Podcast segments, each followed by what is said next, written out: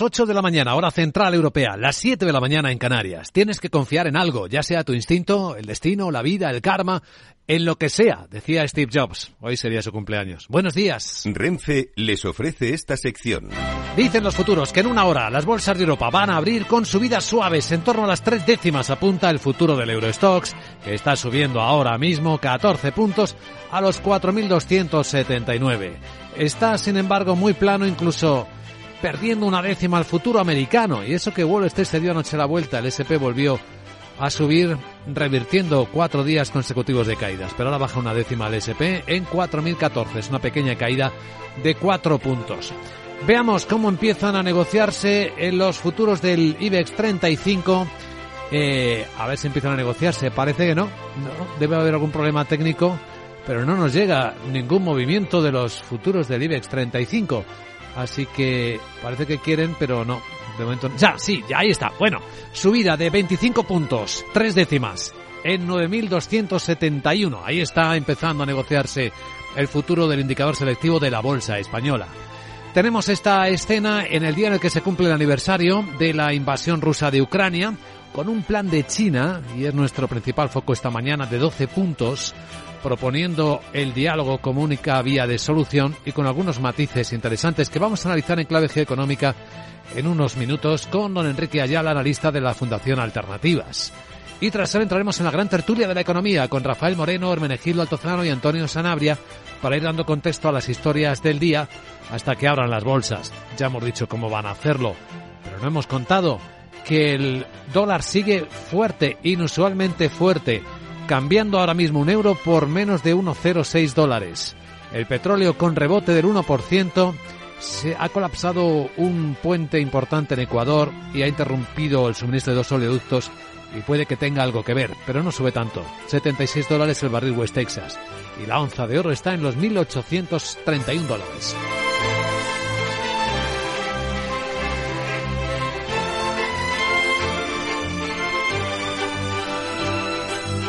Capital, la Bolsa y la Vida. Luis Vicente Muñoz.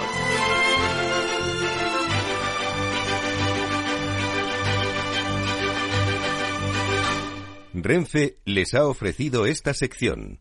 Lauri, decidido. La despedida la hacemos en Gandía. Prepara el bikini. Lauri, que en Gandía vive el ex de Jesse. Que nos vamos a Málaga. Lauri, que no. Que dan mal tiempo. A Bilbao. Pinchos y party. Lauri, una cosita, que al final es despedida conjunta. Te hago administradora del grupo que no puedo más. En Renfe tenemos más de 1500 destinos para que siempre puedas llegar a donde quieras llegar. Nadie te da más. No todos los trenes son como Renfe. Renfe, tu tren. Las noticias capitales. Sí, China ha presentado un plan de paz para Ucrania, se lo ha presentado al mundo y dice el presidente ucraniano Miguel San Martín, buenos días, que está dispuesto a estudiarlo. Considera Zelensky efectivamente positivo que China haya comenzado a hablar ya de la situación de Ucrania y espera que una posible reunión con el presidente Xi Jinping sirva para poner fin a esta guerra y que preserve la soberanía del país. Sin embargo, afirma que todavía no conoce los detalles del plan. Es demasiado pronto para hacer un diagnóstico, pero creo que, dice Zelensky en general, el hecho de que China haya empezado a hablar de Ucrania y enviar algunas señales no es malo. Para nosotros es importante que todos los países estén de nuestro lado, del lado de la justicia. Y el hecho de que China ya hable de ello es un primer paso y no está nada mal. Este documento de 12 puntos que se puede ver en la web del Ministerio de Exteriores chino pide una solución política en la crisis, habla de respeto a la soberanía de los países, que está dispuesta a desempeñar ese papel constructivo sin mentalidad de guerra fría ni expansión de bloques militares y pide una construcción de una seguridad europea equilibrada, eficaz y sostenible. Al mismo tiempo, la Asamblea General de Naciones Unidas aprobaba una resolución no vinculante que pide el cese de hostilidades en Ucrania y la retirada de tropas rusas. Ha salido adelante por 141 votos a favor y 7 en contra, mientras que 32 países se han abstenido. Se han opuesto Bielorrusia, Corea del Norte, Eritrea, Mali, Nicaragua y Siria. Las abstenciones de China, India, Sudáfrica, Cuba y la mayoría de los países de África. La encargada de la defensa de esta resolución ha sido la ministra francesa de Exteriores, Catherine Colonna. Eh, sí que creo que hay una parte que busca claramente el diálogo, como ha hecho siempre, incluso en febrero del año pasado, y por desgracia, por parte de Rusia, no hay absolutamente ninguna señal hasta ahora de un deseo de tener una negociación genuina y de buena fe. Dice además que Rusia está aislada y le pide la retirada completa, inmediata e incondicional de todas sus fuerzas militares del territorio ucraniano. De momento, los ministros de Economía y Finanzas del G7 siguen apoyando financieramente a Ucrania este año con 39.000 millones de dólares. Frente a los 20.000 del año pasado, con el objetivo de que pueda asumir pagos. El ministro de Finanzas japonés, Sun Tsuki, ha explicado que se destinará a continuar la prestación de servicios básicos para llevar a cabo pues en reparaciones más críticas de infraestructuras dañadas y estabilizar la economía. Estados Unidos anuncia hoy nuevas sanciones contra Rusia, contra sectores clave que generan ingresos para el país y tendrán su punto de mira más bancos rusos, industria de defensa, tecnologías y otros actores en terceros países que intentan evadir las sanciones. En contraste, los socios europeos no han sido capaces de cerrar el décimo paquete de sanciones a Rusia. Y el objetivo era que entraran en vigor hoy mismo, coincidiendo con el primer aniversario de la invasión. El punto que impide el acuerdo, el veto a la comercialización con Rusia de goma sintética. El resto de medidas ya están pactadas, veto a 47 componentes electrónicos que Rusia puede utilizar en sistemas armamentísticos, también a siete empresas iraníes y a un centenar de individuos y empresas rusas a quienes se les van a congelar los activos. Y del lado de España, la batalla en los tribunales, al Constitucional llega un recurso de inconstitucionalidad contra el nuevo impuesto a los ricos presentado por el Gobierno de Andalucía. El Ejecutivo de la Junta considera que va en contra de esa comunidad e invade competencias autonómicas. El Ministerio de Hacienda ha publicado en su web que se deberá pagar este impuesto entre el 31 y entre el 1 y el 31 de julio. En la agenda del viernes, hola Sarabot, buenos días. Muy buenos días porque... Venga, vamos. Y como tu body lo sabe, la Sarita es fenomenal y te cuento que ya tenemos en Alemania la nueva revisión del dato de PIB del cuarto trimestre que cae cuatro décimas el doble de lo esperado y el índice GFK de clima de consumo de marzo que mejora menos de lo esperado y sigue en negativo. Ahora vamos a Spain porque el INE publica el índice de precios industriales de enero y el Banco de España la morosidad del crédito concedido hasta finales de diciembre de 2022. También en Francia tendremos datos crecimiento en el cuarto trimestre y el índice de confianza del consumidor de febrero. Italia subasta deuda a 5 y 10 años. La referencia más importante para el mercado será el índice de precios del gasto en consumo personal de enero y además se publica el índice de confianza del consumidor de la Universidad de Michigan de febrero. Bueno Luis Vicente vamos a escuchar al experto de la Fundación Alternativas para analizar el año de la invasión y el plan de paz de China. ¿Sí? ¿Necesitarán a una mediadora? Um. Como Putin se me ponga chulo le caneo. Jeje. Bueno mientras te lo Bueno, piensas. sí. Bueno, Chao. gracias querida Sara. Enseguida saludamos y vamos con el análisis geoeconómico de estas noticias importantes con las que hoy despertamos y con nuestro invitado, con Enrique Ayala. Para personas inquietas, Capital Radio.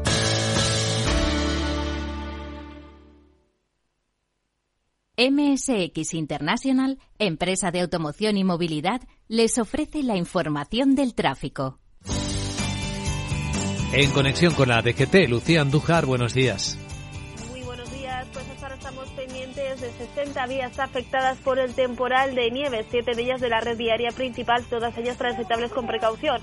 En Madrid en la 1 se pasó por el Bellón y en la P6 en Collado de Villalba, en Segovia en la misma 1 en Boceguillas, también en Cantabria en la 67 a la altura de Molledo, en la A6 en León, en Vega de Barcárcel y en Soria, la 15 en Almazán, en la SO20 en Cubo de Solana y en la 11 en Golmayo y por último en la misma A6 en Pedrafita, 12 Breiro al margen de esos 53 vías de la red secundaria, 7 de ellas cortadas y 29 donde obligatorio el uso de cadenas o neumáticos de invierno. Las comunidades más afectadas son Asturias, Cantabria y Castilla y León. Y les vamos a informar de varios accidentes. En, Segovia cortada, la 1 en Castillejo de Mes, León sentido a la Comunidad de Madrid y precisamente en Madrid dos alcances, uno de salida la 3 en Vallecas de entrada en la M607 en Tres Cantos.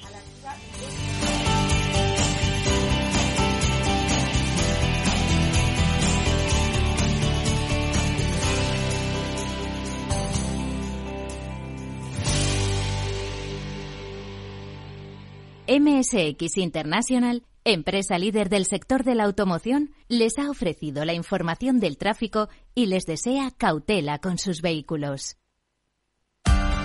Capital Radio. Escucha lo que viene.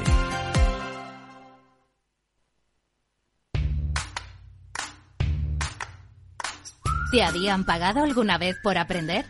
Bueno, quizás tus padres te hacían algún regalito al finalizar el curso.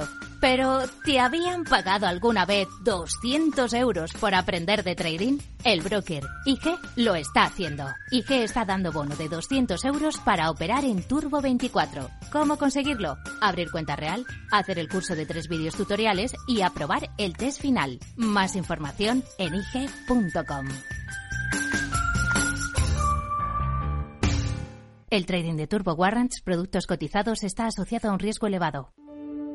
En tiempos de incertidumbre, nuestra fortaleza es la estabilidad. En Nordea, pensamos que el equilibrio, la fiabilidad y la experiencia importan. Nuestra estrategia Stable Return muestra un sólido comportamiento en el largo plazo para sus inversiones. Invierta en estabilidad. Invierta en tranquilidad. Descubra más en nordea.es.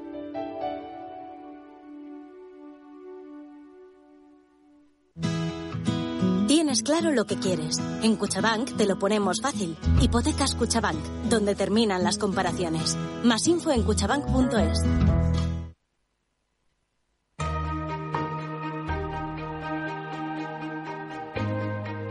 La entrevista capital.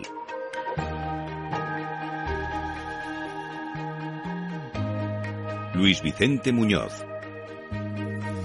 Análisis geoeconómico, así somos los humanos. Aprovechamos los aniversarios para reflexionar sobre las cosas y hoy es un triste aniversario, el de la invasión rusa de Ucrania. Coincidió, y hace apenas unas horas así ha ocurrido, con una votación de una resolución de Naciones Unidas pidiendo el cese de las hostilidades, la retirada de tropas, resolución apoyada por 141 países, 32 se abstuvieron, entre ellos China, que ha presentado, sin embargo, un plan de paz que tenemos delante. La web del Ministerio de Asuntos Exteriores chino la ha publicado, la ha enviado a todo el mundo y a Zelensky, lo hemos escuchado hace unos instantes, le ha parecido bien que China empiece a hablar de Ucrania. ¿Qué dice China en su plan de 12 puntos? Pues básicamente que la única solución viable para poner fin a la crisis de Ucrania son conversaciones de paz. Y que todas las partes deben ser racionales y actuar con moderación en este momento para evitar las llamas y agravar tensiones y evitar que la crisis se deteriore aún más o incluso que se salga de control. Así que China hace un llamamiento para que todas las partes apoyen a Ucrania y a Rusia para trabajar en la misma dirección, reanudar un diálogo directo lo más rápidamente posible que pueda reducir gradualmente la situación y en última instancia, dice el plan chino, alcanzar un alto el fuego integral. Sí llama la atención que el plan chino hable del respeto a la soberanía de los países, insiste en que medidas como el intercambio de prisioneros es algo que genera condiciones más favorables, así como el respeto de la estabilidad de las cadenas de suministro industrial. Todas las partes, insiste el plan chino, deben salvaguardar seriamente el sistema económico mundial existente y oponerse a la politización y al uso de armas en la economía mundial. No citar, dice, las nucleares en particular. Bueno, pues vamos con el análisis geoeconómico. Damos la bienvenida a Capital Radio a don Enrique Ayala, es analista de la Fundación Alternativas. ¿Qué tal, don Enrique? Buenos días. Buenos días. ¿Cómo le suena el plan chino? Bueno, es un plan muy genérico, en el cual tampoco se concreta en absoluto cuáles serían los puntos de, de la paz o de una posible negociación. Eh, China se ha mantenido siempre en una posición ciertamente ambigua respecto a la guerra, eh, sin condenar nunca la agresión, y de hecho este documento en ningún momento habla de invasión ni de agresión, eh, pero apelando a la integridad territorial de todos los países, porque esa es una idea que ha tenido siempre China y sobre todo la quiere aplicar a su propio país, claro y eh, ese plan pues en fin eh, tiene como positivo el hecho de que es un primer paso y de que es un, eh, una iniciativa de una gran potencia en favor de llegar a un acuerdo a una paz pero pero no concreta gran cosa y no creo que, que dé un fruto inmediato en términos positivos. Lo que sí es más expresiva es la resolución de Naciones Unidas pidiendo el cese, el cese de hostilidades y sí la retirada de tropas un año después. ¿Cómo está la escena, don Enrique? Eh, sí, bueno, la votación ha sido muy similar a las anteriores. Eh, hay dos países, eh, Mali y Eritrea, que se han pasado al bando del no, o sea, al bando de rechazar la, condena, pero en fin, no son, no son demasiado importantes y, y, y las mismas 32 abstenciones hay dos puntos que son muy interesantes. Uno es que China eh, eh, se ha abstenido, se está especulando con la posibilidad de que votase en contra a raíz de un cierto acercamiento en los últimos días hacia, hacia Moscú, pero se ha abstenido igual que en casos anteriores. Y a mí también me ha llamado la atención el hecho de que el Brasil de Lula haya votado a favor de, de la resolución, no se haya abstenido. Eh, esta condena pues es de la, no, tiene carácter ejecutivo, pero en fin, tiene carácter indicativo. Eh, pero sí que hay que considerar que aunque las cifras de por países son extraordinariamente favorables a la condena, 141 a favor, 7 en contra y 32 abstenciones, si entramos un poquito en el detalle de la población, resulta que las 32 abstenciones y, y los 7 que votan en contra, entre ellos, eh, suman más de 4.000 millones de habitantes, es decir, más de la mitad de la población mundial. Y, y, y además, eh, como en casos anteriores, eh, hay muchos países que han votado en contra eh, de la invasión, condenando a Rusia, pero luego no se han adherido a las sanciones. La mayoría, diríamos, ¿no? El grupo de contacto de Ramstein que son los que verdaderamente están trabajando activamente en apoyo de Ucrania, pues tiene unos 40 países aproximadamente, no 140. Es decir, que muchos, pues a la hora de condenar, evidentemente condenan una invasión que, es evidentemente ilegal, ilegítima, contraria al derecho internacional, y por tanto, pues, en fin, eh, eh, se apuntan a la condena, pero luego a la hora de, de sancionar o a la hora de tomar alguna parte activa en la, en la ayuda a Ucrania o en, bloquear o aislar a Rusia, pues no lo hacen. Así que podríamos pensar en dos eh, conclusiones tras un año y díganos si a usted le parecen correctas. Una, que Rusia no está tan aislada ni de lejos y dos, que el apoyo de la comunidad internacional que está del lado de Ucrania lo hace a un ritmo y con un nivel que parece solo estar soportando la resistencia, no que se pueda poner fin a, o que rechace eh, con éxito la invasión rusa?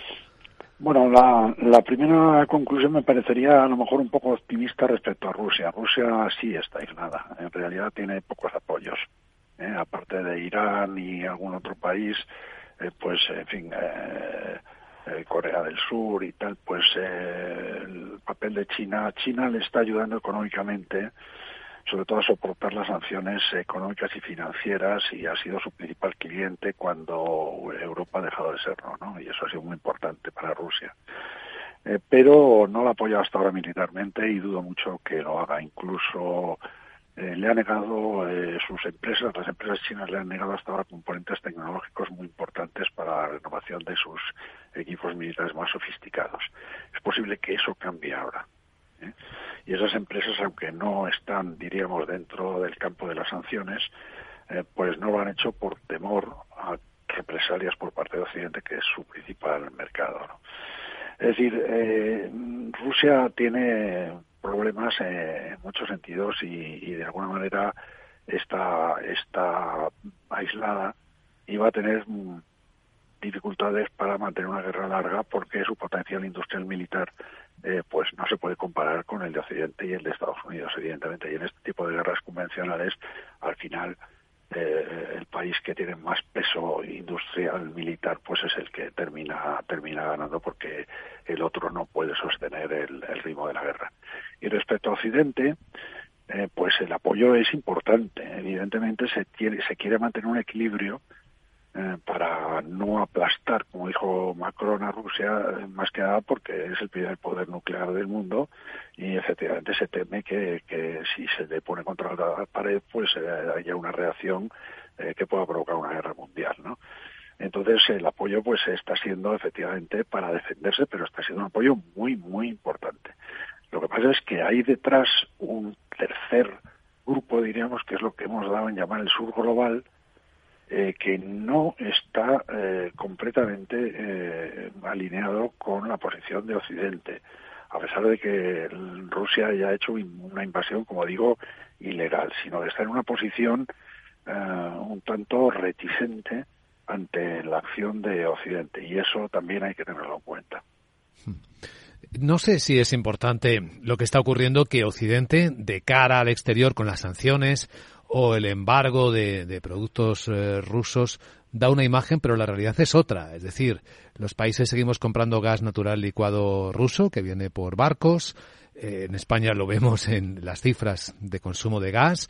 O fíjese lo que está ocurriendo ahora mismo en Alemania con el ministro de Economía Robert Habeck presentando un sistema de control porque han notado que muchas empresas exportadoras alemanas pues al final están, le siguen vendiendo a Rusia. Sí, hay eh, siempre hay rendijas en este en este tipo de asuntos. Es muy difícil eh, tapar todos los huecos, ¿no?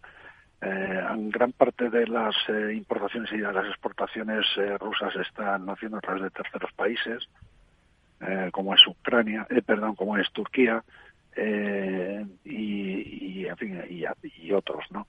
Y entonces, de una manera indirecta, se está haciendo todavía eh, comercio con Rusia, pero evidentemente ha disminuido enormemente el comercio con Rusia, también la, importación de eh, hidrocarburos, aunque hay algunos países que siguen importando gas ruso y siguen importando eh, petróleo ruso porque no tienen más remedio, ¿no? Ahora están reunidos en Tallinn, en Estonia, los, países de, la OTAN y de la Unión Europea intentando acordar el décimo paquete de sanciones que ya tenía que haber sido acordado y que teóricamente debe salir hoy, eh, aprovechando el aniversario de la guerra, y están teniendo realmente dificultades para, para acordarlo. Porque, como se sabe, pues hay algún país como Hungría que, que es reticente a las sanciones, cree que eso no es el que cree que eso no es el camino. Y entonces, aunque la Unión Europea ha mostrado una unidad importante en este caso, eh, pues en fin, no deja de haber fisuras y luego además pues en fin cada país y sobre todo cada empresa pues está intentando buscar eh, su propio interés y, claro esto nunca es monolítico Cierto. Pues don Enrique Ayala, analista de la Fundación Alternativas, gracias por compartir su visión a un año de la invasión rusa de Ucrania y le deseamos un feliz día, don Enrique. Gracias, buenos días.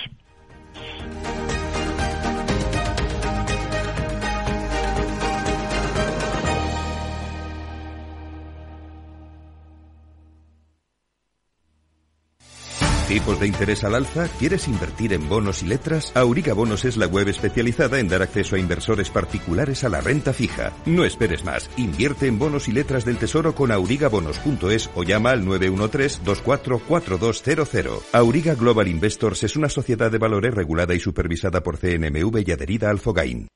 ¿Es de los que busca oportunidades en todas partes? CMC Markets le ofrece más de 12.000 productos en una sola plataforma múltiples veces premiada, con comentarios de mercado de expertos, noticias de Reuters, herramientas de análisis y mucho más. Todo ello para inversores comprometidos con su trading. Opere con el mejor. Pruébelo sin compromiso con una cuenta demo. Entre en cmcmarkets.es o llame al 911 140 700. CMC Markets. Más de 30 años siendo su broker online de confianza. Los CFD son instrumentos complejos y están asociados a un riesgo elevado de perder dinero rápidamente debido al apalancamiento. El 77% de las cuentas de inversores minoristas pierden dinero en la comercialización con CFDs con este proveedor. Debe considerar si comprende el funcionamiento de los CFDs y si puede permitirse asumir un riesgo elevado de perder su dinero. Si quieres conocer mejor las empresas con las que trabajas, empieza por Informa. Compruébalo con tres informes gratis, el nuestro para que nos conozcas más y los dos que tú elijas para tu negocio. Solicítalos ya en Informa.es. Informa, líder en información empresarial. Capital Radio, la genuina radio económica.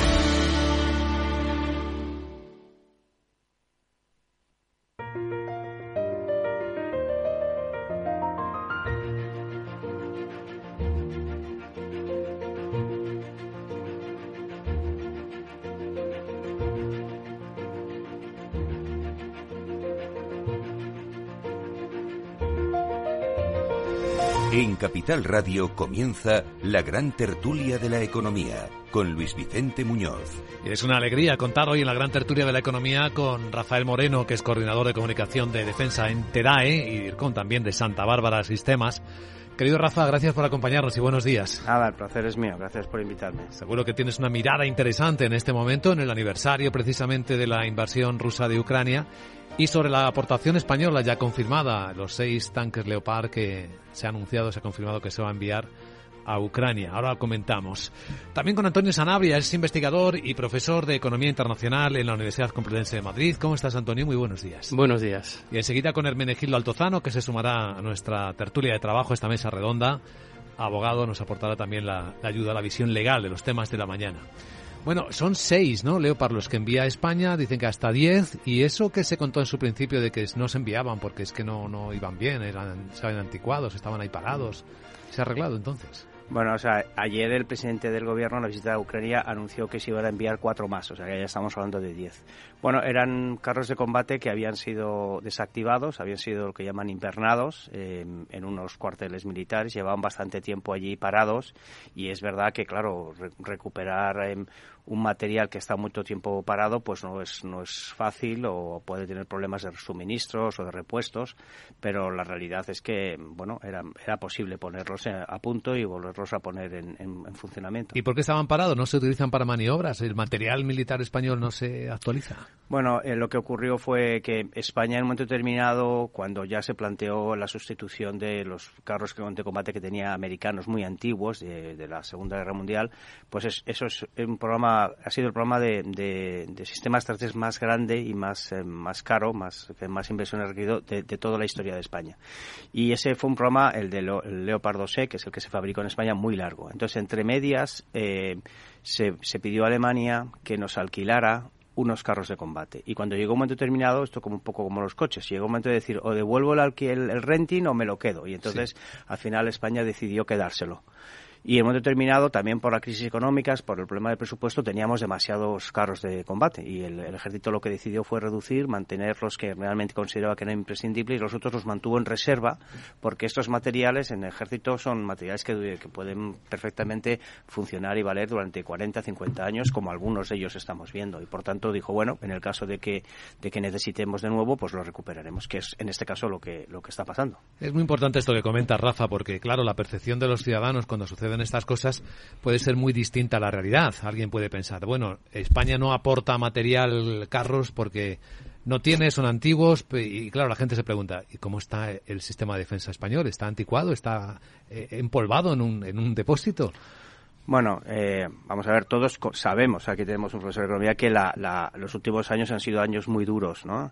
Y eh, la defensa eh, se financia directamente con el presupuesto del Estado. Por tanto, en momentos mm, mm, de, crisis económica ha habido reducciones muy significativas del presupuesto y una parte de ella ha ido directamente a la operatividad de las Fuerzas Armadas. Se han, se han tenido que parar materiales, se han tenido que posponer em, adquisiciones, se han tenido que, que suspender mantenimientos y durante una época eh, realmente lo han pasado lo han pasado mal. Han mantenido sobre todo todo aquello que iba al exterior, todos nuestros compromisos internacionales, pero internamente ha habido momentos donde algunos de los, de los de los ejércitos han tenido dificultades para mantener activo lo que necesitaban. Ahora, eh, la, primera, la primera cosa que, Defensa y todas las Fuerzas Armadas han, reconocido es que necesitaban aumentar el presupuesto de mantenimiento para eh, por lo menos asegurar que, todos esos materiales que, han costado mucho, pero que también es verdad que tienen una, vida útil muy alta, puedan seguir siendo eh, útiles y, estén en funcionamiento. Por tanto, a ver, las Fuerzas Armadas lo han, han, asumido su parte de, sacrificio en la crisis, pero es verdad que han perdido muchas capacidades porque la crisis ha sido muy larga, estamos hablando más de 10 años. Y su única financiación son los presupuestos del Estado, no tiene otra, no, no hay otra manera de, de lograr dinero. Claro, estamos hablando de una competencia monopolística del Estado, como es normal. Eh, saluda a Hermenegildo Altozano, que ya está también sentado a nuestra mesa. Hola, Hermenegildo. ¿Qué tal, Luis? Buenos días. Bueno, pues... Antonio. Mm, bueno, eh, en ese caso también hay que, hay que señalar, yo creo que, corrígeme si no, si no es así, que parte del problema, digamos, de no haber hecho antes la aportación de, de tanques España y otros países era la negativa del fabricante de Alemania, en este caso, que tiene una posición un tanto dubitativa en cuanto a, su propio envío y a que no se enviara por parte de otros que pudieran tener esa, esos, esos, tanques en este caso. Aunque yo creo que el elemento principal, más allá de la atención mediática que, ha suscitado, no son los tanques, es sobre todo el aprovisionamiento de munición que se gasta mucho más de la que de, la, de los stocks y de incluso de la producción, por ejemplo, de España que pueda que pueda que pueda suministrar. Bueno, a ver, es evidente que en este caso es una cuestión política. Mm, ¿Qué tipo de apoyo y hasta dónde quería el gobierno español em, soportar o, contribuir a Ucrania? Ya entonces había una parte de posicionamiento político que quería y la otra, como tú bien dices, es que eh, las, leyes que tenemos eh, actualmente de control de, armas em, requieren que si el destino final de un, de un sistema cambia, tienes que pedir autorización al, a, la, a la autoridad, vamos, al propietario. Y en este caso era Alemania. En un primer momento, en un primer momento, Alemania era muy reticente, y no solo Alemania, Alemania, muchos países europeos, de dar el salto a contribuir con un sistema como el Leopard y España, bueno, pues también tendría, tenía desde el punto de vista político sus, sus, sus dudas y luego que requería en cualquier caso la autorización cuando Alemania cambia de postura, ya permite que en ese la decisión pasa a los países. Tú ya tienes autorización y ahora decides tú qué tipo o cuántos o de qué manera envías o no a Ucrania, ¿no? Hermenegildo. No, hay, hay un, sobre lo que apuntabas, es decir, es, es muy común que se establezcan controles de exportación, en el sentido de que yo fabrico y suministro a A con la condición de que A no pueda pasárselo a B. Es decir, es, es, es muy normal. Eh, tú, de hecho, en cualquier, lo tienes en contratos de cualquier, de cualquier naturaleza, contratos de suministro, sobre todo tienes también que tener en cuenta sanciones internacionales, eh, la normativa anti-money laundering, eh, es decir, tú tienes, cada vez es más complejo cuando tú estás hablando de comercio internacional, no establecer una trazabilidad o dar una especie de pasaporte a todo lo que se exporta. En Estados Unidos tienes la Export Administration Regulations, que son unas normativas muy complejas sobre qué puedes hacer, que se considera bien de origen de Estados Unidos, incluso cuando tú incorporas en más de un 10% elementos de origen de Estados Unidos, no puedes reexportarlos a determinados países y ha pasado, eh, ahora se está hablando de los tanques porque es lo que está en las tertulias, pero lo tenemos también con la artillería. La artillería que se utiliza en España tiene fundamentalmente origen suizo. Tienes un fabricante como Erlikon y Erlikon lo que te dice es, oiga, perdone, usted tiene los cañones para utilizarlos única y exclusivamente en la defensa de España, no para realizar eh, eh, suministros al exterior. ¿Y eso por qué es? Porque la política exterior de muchos países que son productores, le, ocurrió a la República Checoslovaca hasta que se produjo la revolución de terciopelo, y Václav Havel, con un romanticismo muy trasnochado, decidió desmantelar la industria checa de defensa, que fue un completo error. Pero lo que, lo que se nutría la política exterior de los países productores de armas era justamente de influir en, en, las políticas exteriores de determinados terceros países. Es decir, si China le suministra armas a Rusia, sabe perfectamente que va a alterar el equilibrio que tiene Rusia en esta guerra. Si Estados Unidos suministra armas a Ucrania, está dictando una política exterior muy determinada hacia todos los países de la órbita de Rusia. No es lo mismo la relación que Estados Unidos pueda tener con Argelia después de suministrar armas a Ucrania que la que pueda tener antes de haber suministrado armas a Ucrania. Con lo cual, el tema es muchísimo más complejo y ya no estamos hablando de los 10 tanques, es el símbolo lo que supone que España se alinee eh, en, este caso en una exportación de armamento pesado. Pero además es que es lógico. Es decir, todo el sistema de, armas está basado en una transparencia y, una, un control. Y en la, trazabilidad, claro. Em, eh, ahora no podemos de alguna manera desmontar todo lo que hemos construido, que nos das eh, apoyo, salvaguarda y que la gente sabe para qué, para qué se invierte ese dinero y con qué objetivo. Por tanto, lo único que hay que hacer es trabajar en el sistema.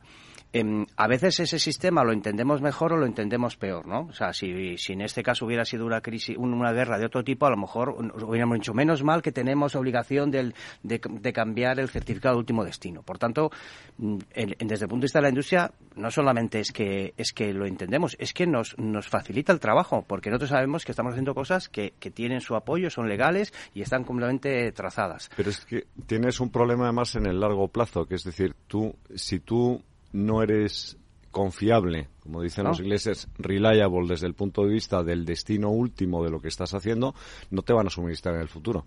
Es decir, tú, tú, tú no vas a comprar cazas F-35 si tú no tienes la confiabilidad y no has demostrado con toda tu actuación que tu política exterior es coherente y que está alineada con, con un determinado bloque. Eso es así. Sobre todo, los, aquí estamos hablando de empresas muy responsables que cotizan en bolsa, que no están, están, están en, un, en, un, en un servicio que está absolutamente regulado y absolutamente claro y transparente. El gobierno español tiene una legislación no solamente de control de la exportación, sino lo que llaman el ex post, que es comprobar que ese certificado, que ese destinatario está cumpliendo lo que tú se ha comprometido con la empresa y con el gobierno español.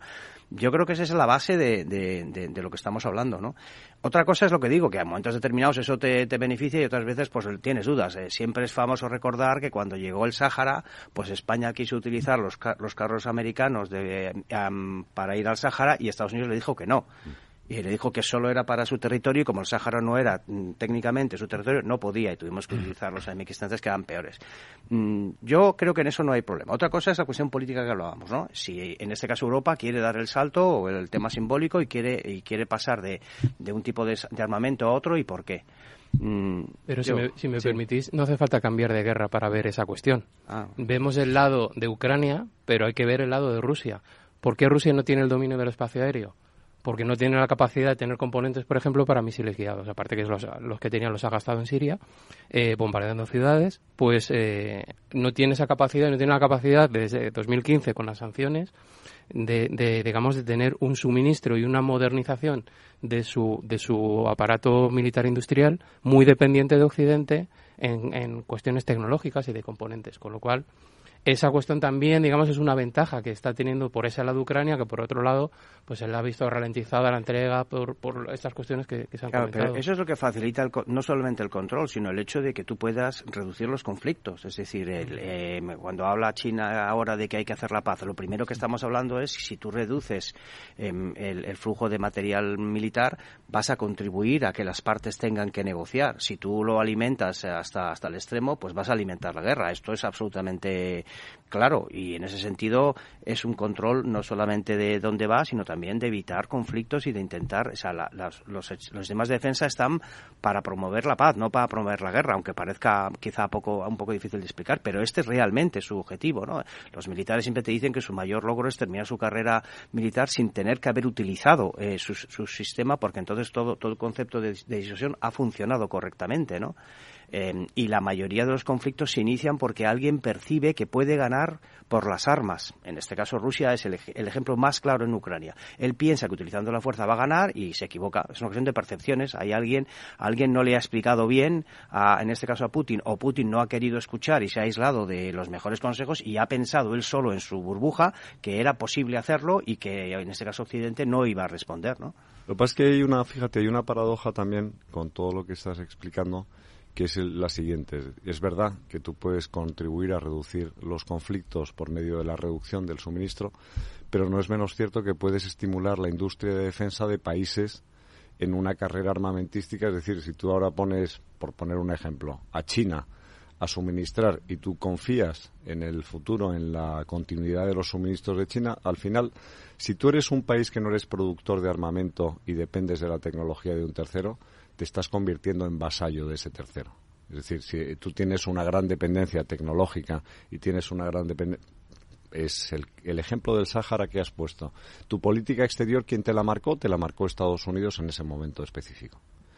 ¿Qué, ¿Cuál es la alternativa? Pues que haya alguien que diga, mire usted, yo no voy a condicionarle a usted su política exterior o voy a mi conducta de, o mi política exterior va a consistir en suministrar armamento sin condicionar la política exterior y yo me voy a comprometer y salvo que usted me ataque a mí, etcétera.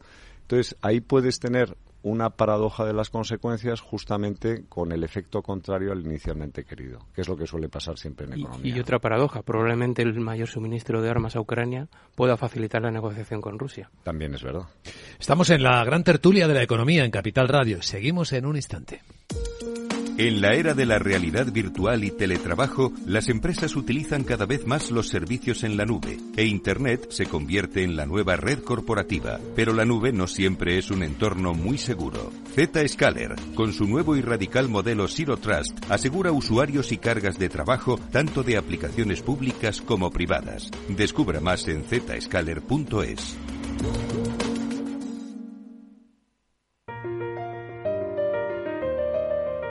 La gran tertulia de la economía, solo en Capital Radio. Seguimos en la gran tertulia de la economía, hoy con un análisis más profundo del momento que vive el planeta y, por extensión, nuestro país en el aniversario de la invasión rusa de Ucrania. Aprovecho para adelantaros cómo vienen los mercados. Las bolsas van a abrir dentro de 20 minutos con una subida suave en torno a las tres décimas, que es lo que apunta el futuro del Eurostox, o las dos y media que apunta el futuro del IBEX, 22 puntos. Está subiendo en 9.268. Quizás puede inquietar un poco que aunque Wall Street anoche se dio la vuelta y acabó con subidas después de cuatro sesiones consecutivas, en la que volvió el miedo a que los que tuvieran razón fueran los bancos centrales, con su visión de una inflación no domesticada, los mercados empezaron ya a sentir que probablemente eran los bancos centrales efectivamente los que estaban más acertados, pues ya tenemos el futuro del mercado americano que deja de subir y empieza a bajar dos décimas. El SP está en 4010, veo en las pantallas de XTV.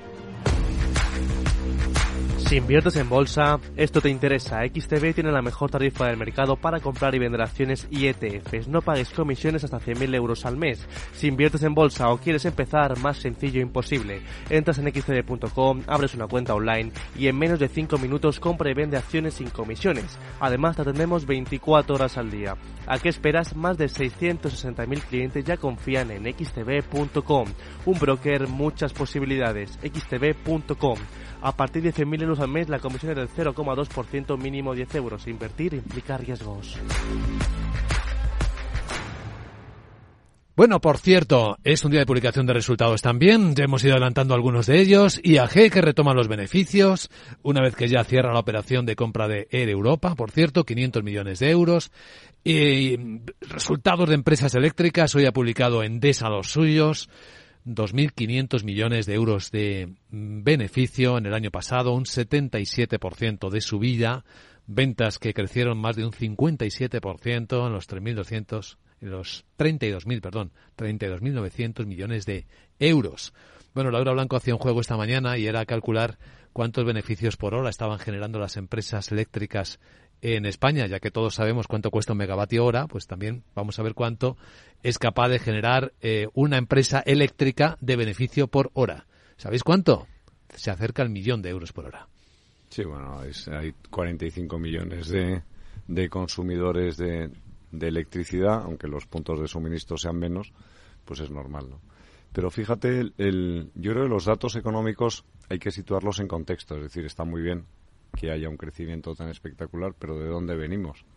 Es decir, venimos de una situación de pandemia, venimos de una situación de paralización completa de la actividad económica, que el suministro eléctrico fundamental es el de la actividad industrial. Cuando tú tienes la actividad industrial en encefalograma plano, pues has tenido una situación que no, exhibir ahora un crecimiento, mm, tendríamos que hacer el, el ciclo histórico, agarrar por lo menos en momentos que te permitan situarlo en contexto. Las comparaciones con el año anterior son muy si delicadas. si yo he dejado de trabajar durante todo un año, he ingresado cero y al año siguiente ingreso mil euros, he tenido un crecimiento de no sé cuántos por cien. Bueno, sí, claro, evidentemente, pero es que eso es engañoso porque parece que es que venimos la memoria es corta, entonces tú te olvidas del, como decía Jorge Manrique, a nuestro parecer cualquier tiempo pasado fue mejor, ¿no? Entonces, bueno, pues yo creo que hay que hacer un análisis de contexto y no quedarse con la caricatura o con el dato aislado que lo convierte en caricatura. Eran las coplas a la muerte de su padre, esperemos que no sean coplas de...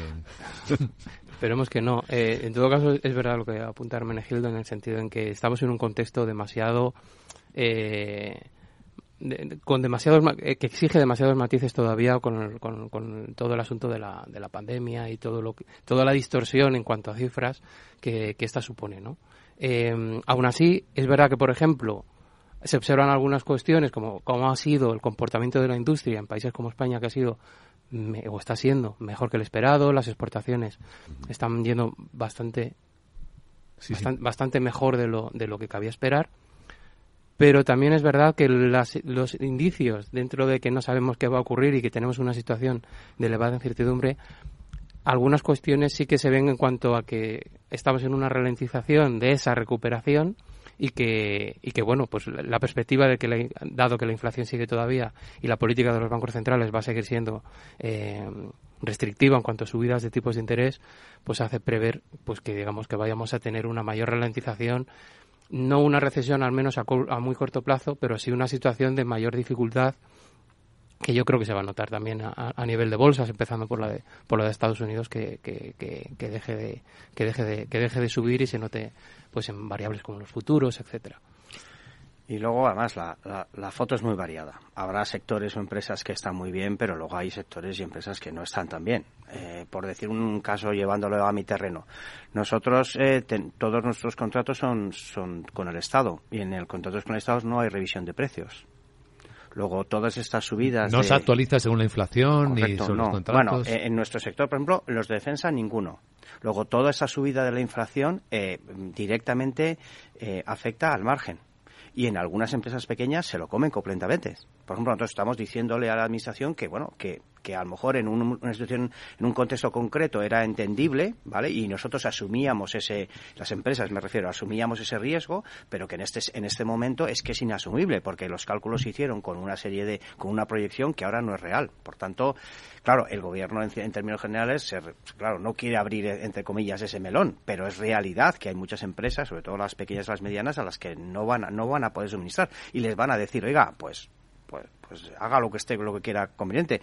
Em, no, me ayudará el abogado. En, en, los contratos con el Estado, una empresa no puede cancelarlo. Lo puede cancelar el, Estado. O sea, tiene sus ventajas y sus inconvenientes tener a la Administración como cliente, pero uno de, las, de los inconvenientes es que ella te asegura eh, que va a pagar, pero tú no puedes cancelar el, contrato libremente en, el, en, la, economía privada. Porque ¿Ni, revisarlo? Eh, puedes revisarlo si él quiere, pero si no, no puedes revisarlo, está cerrado. En la, economía privada solo puedes cancelar por acuerdo de las dos partes o por incumplimiento del otro, ¿no? Pero, bueno, pero eh, me refiero que tienes, tienes mecanismos. O sea que yo creo que es verdad ese. Yo creo que lo bueno es que España está, está respondiendo en, esta situación y la economía se mantiene, aunque no sabemos muy bien cómo, ¿no? Todos. Pero es verdad que, que, hay muchos sectores que lo están pasando sí, y lo van a seguir pasando, lo van a seguir pasando muy mal. Porque toda la parte de la pandemia, la anterior, eh, el coste ha sido muy alto. Por tanto, en algún momento había que recuperarse, porque si no hubiéramos, o sea, cerrarían. O sea, si no tienes unos beneficios que cubran lo que durante la época anterior has, tenido que, que, soportar, pues no serías capaz de, y ese y ese tapar agujeros en el argot, ¿no? Sí, y ese y además eso yo eso lo, sí que creo que es verdad que ese que ese esfuerzo no solamente lo han hecho las empresas, también lo han hecho los trabajadores. O sea, durante la época de la pandemia, en la época crisis, los, los grandes sindicatos y los grandes trabajadores han asumido ese ese ese esfuerzo también y las empresas han dicho pues no podemos subir o si podemos subir. Por tanto, eso es global, no debe ser solo de las empresas, también de los trabajadores. Pero es verdad que tiene que haber épocas de bonanza, porque es que si no, mm, el sistema no funcionaría. O sea, nos iríamos todos al cierre. Sin duda. Me gustaría también que valoraseis en un minuto eh, al hilo de no las críticas del gobierno a los beneficios de las empresas energéticas o financieras, sino de otro actor importante, el presidente de la Comisión Nacional del Mercado de Valores, Rodrigo Buenaventura, cuando habla en estos términos. Monitorización, la prevención de los fenómenos de ecopostureo o de greenwashing, que son eh, especialmente relevantes en esta materia y en este momento. Ecopostureo o greenwashing. Me encanta ecopostureo, la primera vez que lo escucho. siempre, siempre estábamos con el greenwashing, pero a mí me parece bien esta, esta castellanización del término que lo, lo define muy bien, ecopostureo. Bueno, claramente hay, hay problemas con esas, con esas cuestiones, digamos, de, de cierto uso o mal uso, no es generalizable, pero sí que a veces, digamos, cualquier cosa se vende como, como bueno... ESG. ESG, exacto. Hay, hay problema con, con, con, el ESG precisamente en cómo, quién mide, cómo se mide que ese ESG, efectivamente, esas inversiones sostenibles realmente lo son y tienen un compromiso, un compromiso verde. Bueno, yo creo, fíjate, o sea, siendo es verdad que hay, o sea, el, ecopostureo a mí me importa, me, me, parece irrelevante en la medida en que no afecte a mi cuenta bancaria, ¿no? Esto es como todo, ¿no? Que no afecte las cuentas de resultados. Pero tú ves que la Comisión Europea, el trabajo que está realizando en términos de reducción de emisiones y de determinación si un combustible tiene origen o no renovable, etcétera, es, es muy encomiable desde el punto de vista de la cuantificación. O sea, aquí ya nos dejamos de tonterías y vamos a porcentajes. Es decir, si usted es capaz de demostrar que se ha producido una reducción del 70%, que es el objetivo, eso es renovable. Si no, no es renovable. Ya puede usted decir que el ecopostureo, pero es que o cumple o no cumple, ¿no? Es la gran tertulia de la economía. Esto es lo que están escuchando en Capital Radio hoy con Hermenegildo Altozano, con Antonio Sanabria y con Rafael Moreno. Gracias por este análisis y os deseo un buen día y un buen fin de semana. Igual, buen fin de semana.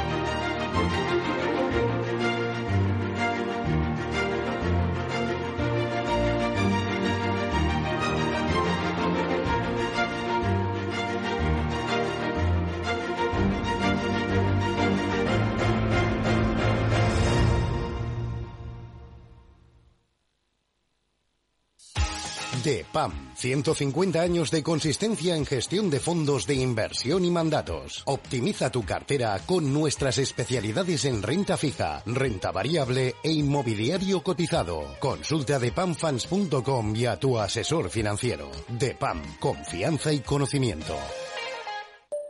Mario, que eso de que no te da tiempo a pillar el tren.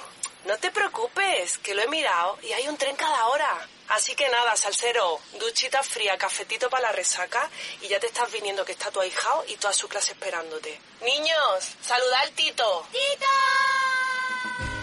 En Renfe tenemos la mayor frecuencia de trenes de este país. Nadie te da más. No todos los trenes son como Renfe. Renfe, tu tren. ¡Vaya acción! ¿La has visto? ¿Qué acción? Una acción gratis. Ahora consigue una acción gratis por hacerte cliente de XTB y descubre cómo se siente un inversor en bolsa. Descarga la app de inversión de XTB, hazte cliente, haz tu primer depósito de cualquier importe y disfruta de tu acción gratis para empezar a invertir. Invertir implica riesgos. Términos y condiciones de la promoción en xtb.com.